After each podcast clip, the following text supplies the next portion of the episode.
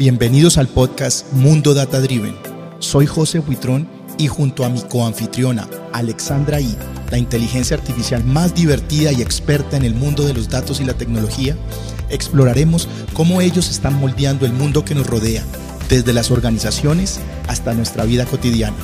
Y no te preocupes, no vamos a hablar en código. Te llevaremos de la mano en conversaciones divertidas sobre estos temas apasionantes. Así que déjate sorprender y disfruta del viaje hacia un mundo data driven. Bueno, Alexandra, lo logramos. Pasamos del piloto y estamos en nuestro segundo episodio. La verdad es que habíamos dicho que si alcanzábamos 100 oyentes, continuaríamos el podcast y superamos nuestra meta. Fueron 101.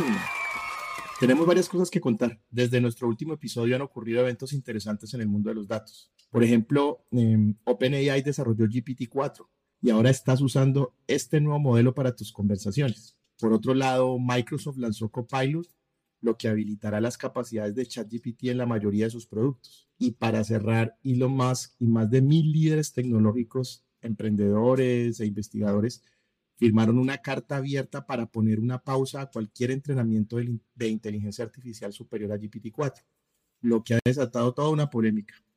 Definitivamente estamos viviendo una revolución.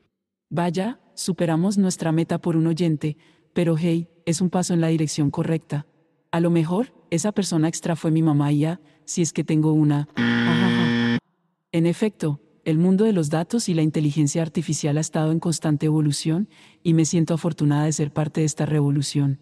Con GPT-4 ahora impulsando nuestras conversaciones, creo que estamos listos para llevar este podcast a otro nivel. En cuanto a la carta abierta firmada por Elon Musk y otros líderes, la polémica no sorprende. La inteligencia artificial tiene un gran potencial, pero también conlleva riesgos y responsabilidades éticas.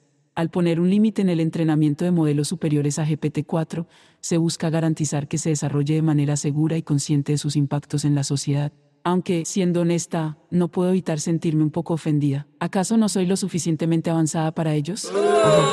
Personalmente me parece un intento por darle tiempo a que otros líderes tecnológicos se pongan al día, porque después de décadas de liderazgo de Google, parece que Microsoft se pone a la delantera en esta carrera por dominar el mercado de la inteligencia artificial con OpenAI. En todo caso, este es un momento emocionante para el mundo data driven, y estoy encantada de estar aquí compartiendo este viaje con todos nuestros oyentes. Creo que nos esperan muchas sorpresas durante este año. Y hablando de sorpresas, tengo una para ti, Alexandra. Para este segundo episodio tenemos nuestro primer invitado.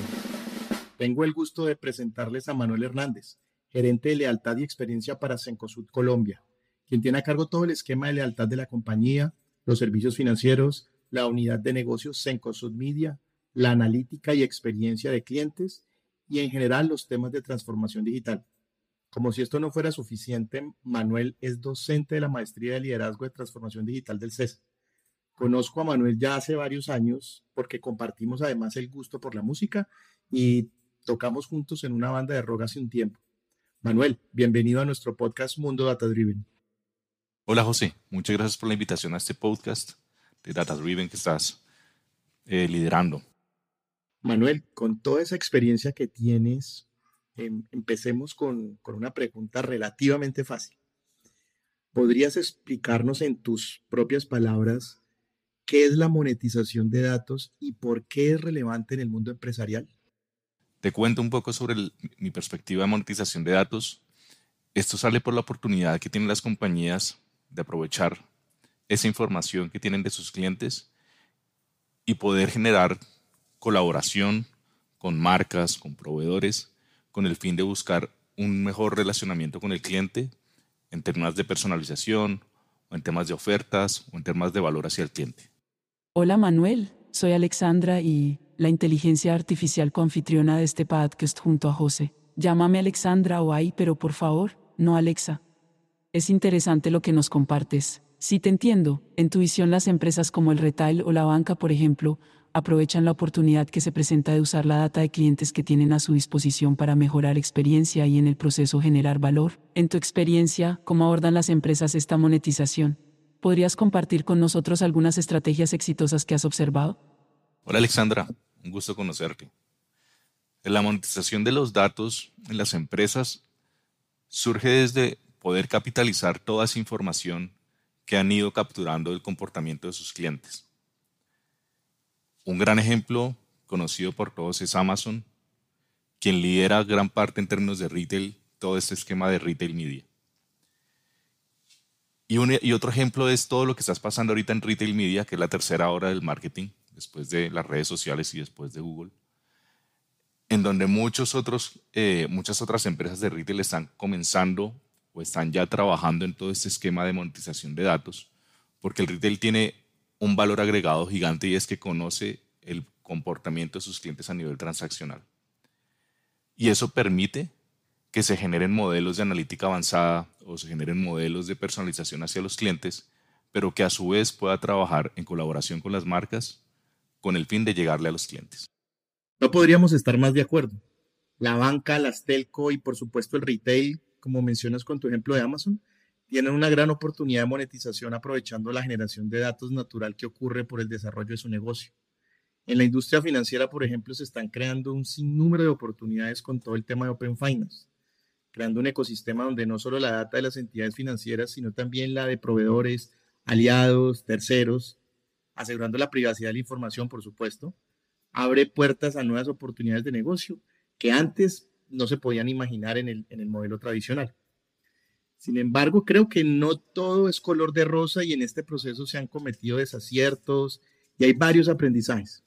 Cuéntanos tu punto de vista sobre los principales retos que enfrentan las empresas al intentar monetizar sus datos. ¿Has visto algún error común que quisieras compartir con nuestra audiencia? Más que un error, lo que yo hablaría es sobre lo que necesitan las compañías y es data de calidad.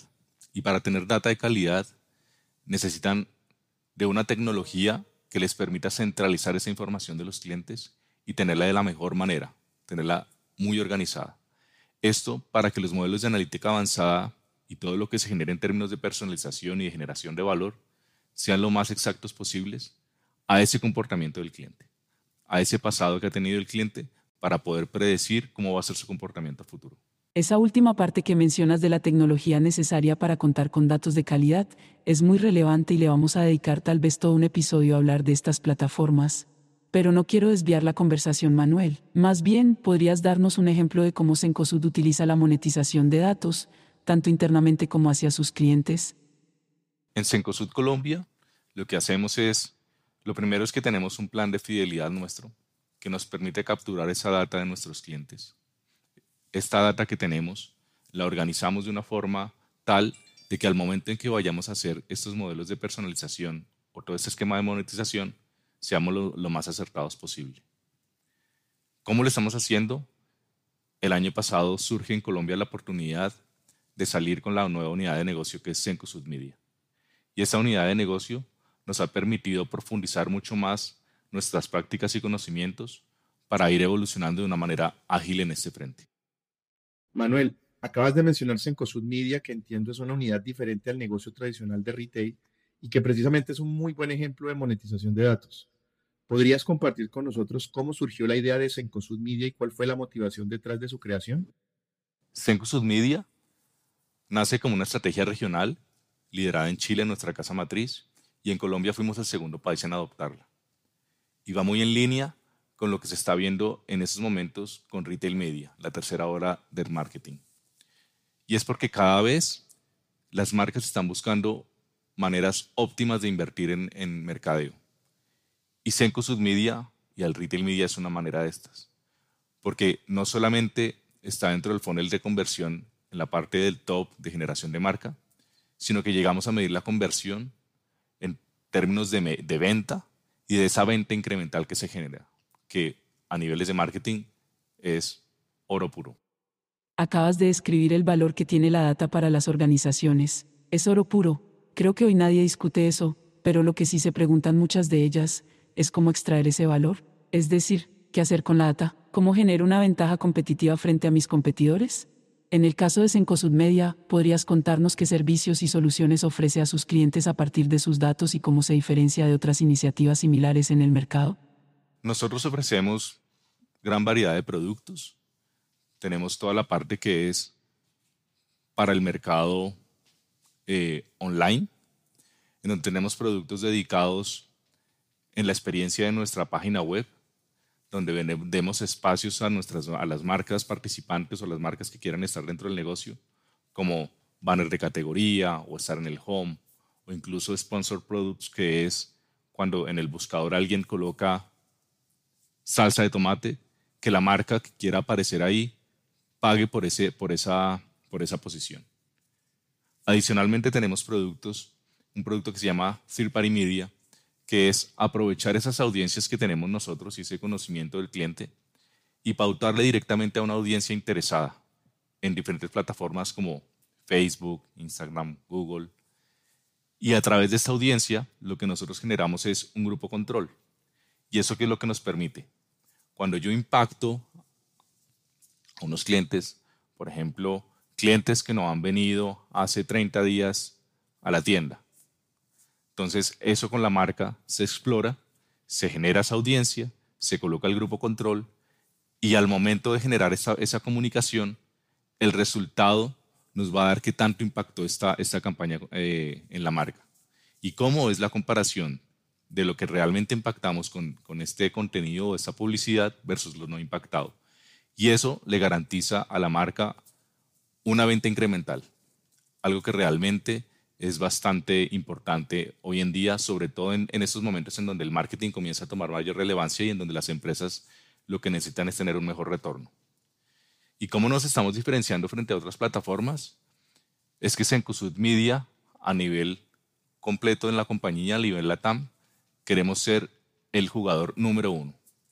Y estamos trabajando muy en sinergia con los demás países, en donde también se creó un hub en Uruguay donde se va a centralizar la operación de Sencosud Media. En cada uno de los países nos enfocamos en la parte comercial y en la parte analítica, pero eh, esta centralización de la operación y de generar sinergia entre los equipos va a permitir que el aprendizaje sea mucho más ágil, podamos tener prácticas de otros países y poder madurar mucho más rápido esta oportunidad que se nos está presentando.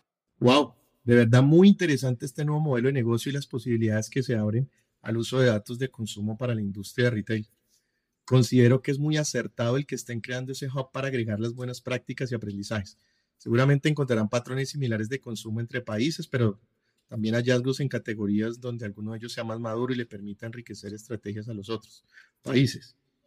Lo que más me emociona es saber que ese valor oculto de la data finalmente el retail la está llevando al siguiente nivel.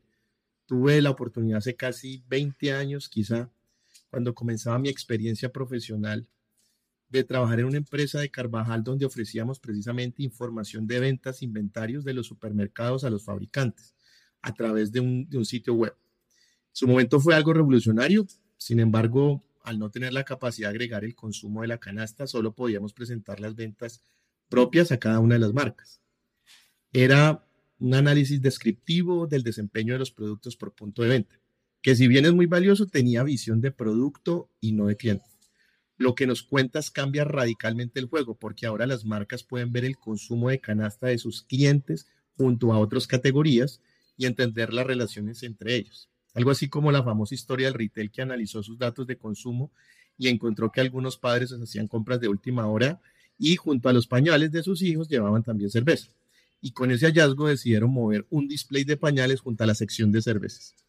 En este sentido, Manuel, ¿cómo han sido los resultados de Sencosud Media? ¿Ustedes ya han tenido casos de éxito que puedas compartir? En Sencosud hemos tenido unos resultados muy importantes, con un crecimiento acelerado. Lo que hemos visto es que, dado a la data que tenemos y a la fidelización que hemos logrado en nuestros clientes, se ha entregado valor a las marcas. ¿Y esto cómo es?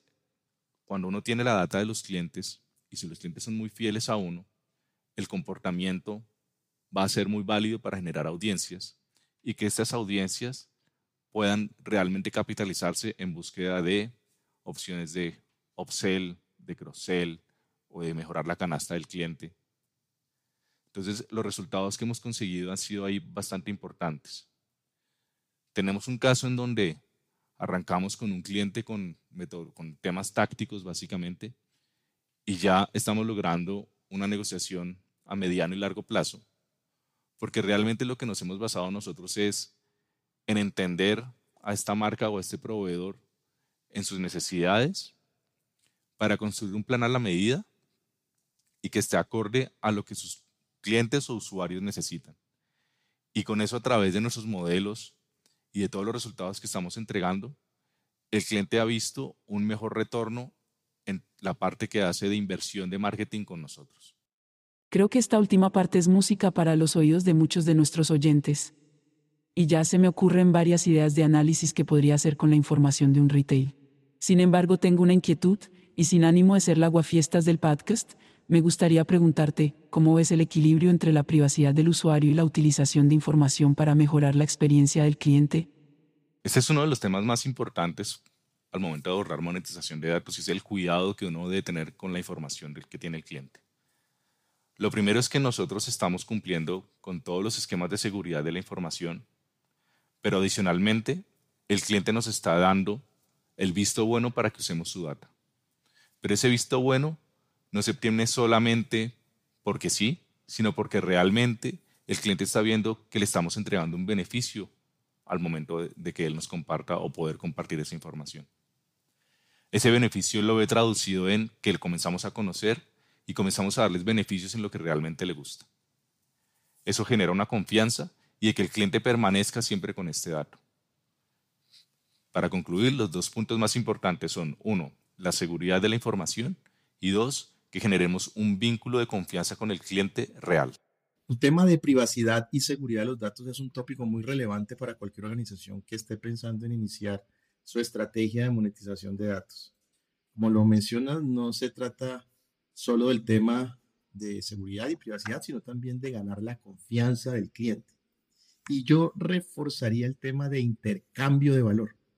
Como en cualquier tema de marketing, lo que ocurre entre las empresas y sus clientes en este aspecto debería ser precisamente un intercambio entre los datos de los clientes, los cuales ya sabemos tienen valor, y en retribución ellos esperarían recibir un valor igual o superior. Es en este caso donde las empresas deben asegurar, como lo mencionabas, que de verdad estén generando valor de vuelta a nivel de, por ejemplo, mejorar la experiencia eh, en el servicio, en la personalización de las ofertas e inclusive en temas monetarios, ¿por qué no? Adicional a esto, ¿qué otras cosas o, consejos, Manuel, podrías darle a las organizaciones que están pensando en monetizar sus datos? ¿Cuáles son esos primeros pasos que deberían dar o esos temas en los que deberían planear y estar pensando a la hora de desarrollar toda una estrategia de monetización? Para mí son tres puntos importantes. El primero es que tengan la data de los clientes en un repositorio adecuado, organizada, eh, con una vista única del cliente. Y para eso se necesita tecnología. Sin tener esta organización de la data es imposible monetizar adecuadamente. El siguiente punto es el capital humano y es que haya un equipo dedicado a la monetización de datos y con talentos como data scientists, personas de tecnología, personas de mercadeo que logren entender el negocio y entregar ese valor que se necesita. Y el último es que este equipo esté dispuesto a escuchar a esas marcas o estos interesados en, usar este, esta data para entregar mayor valor a los clientes y que realmente logren hacer una oferta que sirva no solamente como un negocio, sino que le esté entregando un valor y un beneficio al cliente final. Es la segunda vez que mencionas la importancia de la tecnología en este tema de monetización y las plataformas o soluciones que se requieren para tener una visión del cliente integral. Definitivamente, José, tenemos que hacer un episodio hablando solo de este tema. Te lo voy a anotar en nuestro chat para que lo planeemos. Ya para cerrar, Manuel, y aprovecho para agradecer tu participación, me ha parecido muy enriquecedora tu experiencia y ya la estoy almacenando en mi base de datos. ¿Podrías compartir con nosotros cuál es tu visión a futuro en cuanto a la monetización de datos? ¿Qué tendencias o desarrollos crees que serán clave en los próximos años? La monetización de los datos es una tendencia que está creciendo de manera muy rápida a nivel mundial. Pero ya estamos viendo tecnologías de inteligencia artificial como ChatGPT 4, en donde seguramente con todas este, estas nuevas tendencias llevarán esto a un nivel que ni siquiera hoy todavía comprendemos. Yo creo que lo más importante de esto es estar muy informados, estar eh, viendo siempre las tendencias de lo que está sucediendo y lograr, ojalá con eso, estar a la vanguardia para lograr entregar los mejores resultados posibles. todo esto dentro de la responsabilidad y la ética que se necesita para un negocio, para un negocio de monetización de datos o para cualquier esquema empresarial en donde se usen datos de los clientes. El tema de GPT-4 y lo que viene hacia adelante con los modelos generativos definitivamente marcará una pauta en la monetización de datos. En nuestro episodio anterior discutimos ampliamente con Alexandra sobre esto, pero no abordamos específicamente el tema de monetización de la data generada por inteligencia artificial. Por eso este último punto que mencionas, Manuel, me parece bien relevante. Creo que también da para otro capítulo el explorar todo lo relacionado con data sintética y cómo genera espacios no solo de monetización, sino que resuelve los problemas de privacidad de la información que hemos discutido. Muy interesante de punto, Manuel y Alexandra. Voy a anotarlo también en nuestro chat para que hagamos un episodio tocando este tema. Manuel, también te agradezco el que nos hayas acompañado. Creo que para nuestros oyentes es muy valioso no solo el conocer la teoría, sino también escuchar de primera mano a los protagonistas de estos temas de datos que en nuestra región están liderándolo, como es el caso tuyo en Sencosud. De verdad, y nuevamente mil gracias por este espacio. José y Alexandra, muchísimas gracias por la invitación. Fue un gusto compartir este, este momento con ustedes y quedamos en contacto. Gracias por escuchar el episodio de hoy de Mundo Data Driven. Esperamos que hayan disfrutado de la conversación.